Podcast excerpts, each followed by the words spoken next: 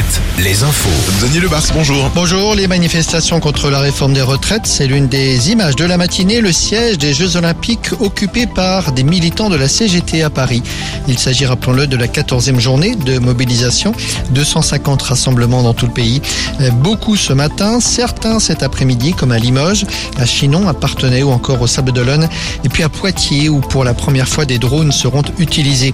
Selon un récent sondage, 57% des Français soutiennent la mobilisation d'aujourd'hui et 60% souhaiteraient d'ailleurs que le mouvement se poursuive. Une guerre des communiqués ce matin après l'explosion d'un barrage en Ukraine, un barrage littéralement éventré. Plusieurs villages se retrouvent inondés. Kiev accuse Moscou qui, de son côté, accuse l'Ukraine. Nouvelle interrogation au Vatican sur l'état de santé du pape François. Le souverain pontife a été hospitalisé officiellement pour des examens de contrôle. François, que l'on sait diminuer depuis plusieurs mois, est âgé de 86 ans.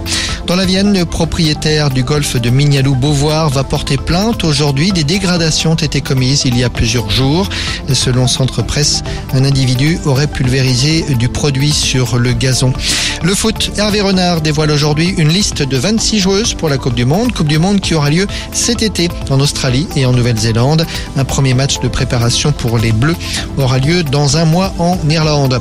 En cyclisme, le signal de Julien Alaphilippe trois semaines du Tour.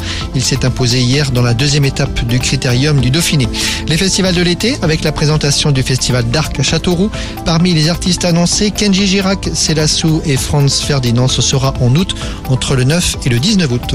La météo avec manouvellevoiture.com. Votre voiture d'occasion disponible en un clic. Quelques impacts orageux et quelques ondées locales ce matin sur la Charente et sur la Gironde notamment. La menace orageuse restera permanente.